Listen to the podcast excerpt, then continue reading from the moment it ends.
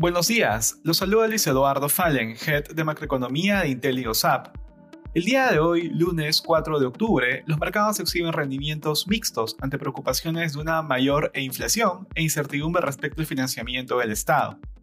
De manera particular, en Estados Unidos los futuros retroceden, liderados por los contratos del Nasdaq.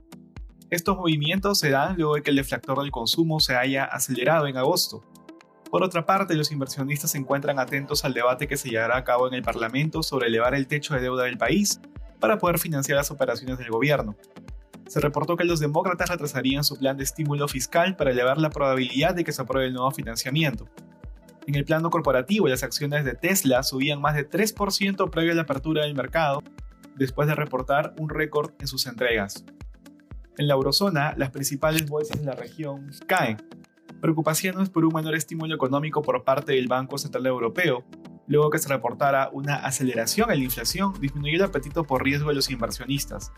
Por otra parte, se reportó que la confianza en la economía retrocedió en octubre debido a una caída en las expectativas de los inversionistas.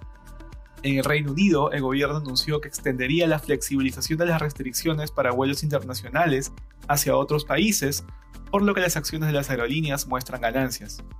En Asia, los índices de la región exhibieron rendimientos negativos. El Hang Seng cerró a la baja ante la publicación de datos económicos que sorprendieron a la baja durante los días previos.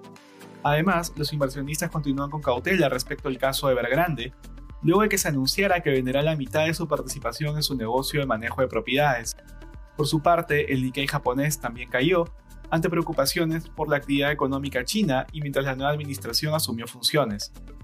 Respecto a commodities, el precio del oro cae ligeramente ante las mayores tasas de interés. De otro lado, el precio del cobre sube y finalmente el precio del petróleo se mantiene estable. Gracias por escucharnos. Si tuviera alguna consulta, no duden en contactarse con su asesor.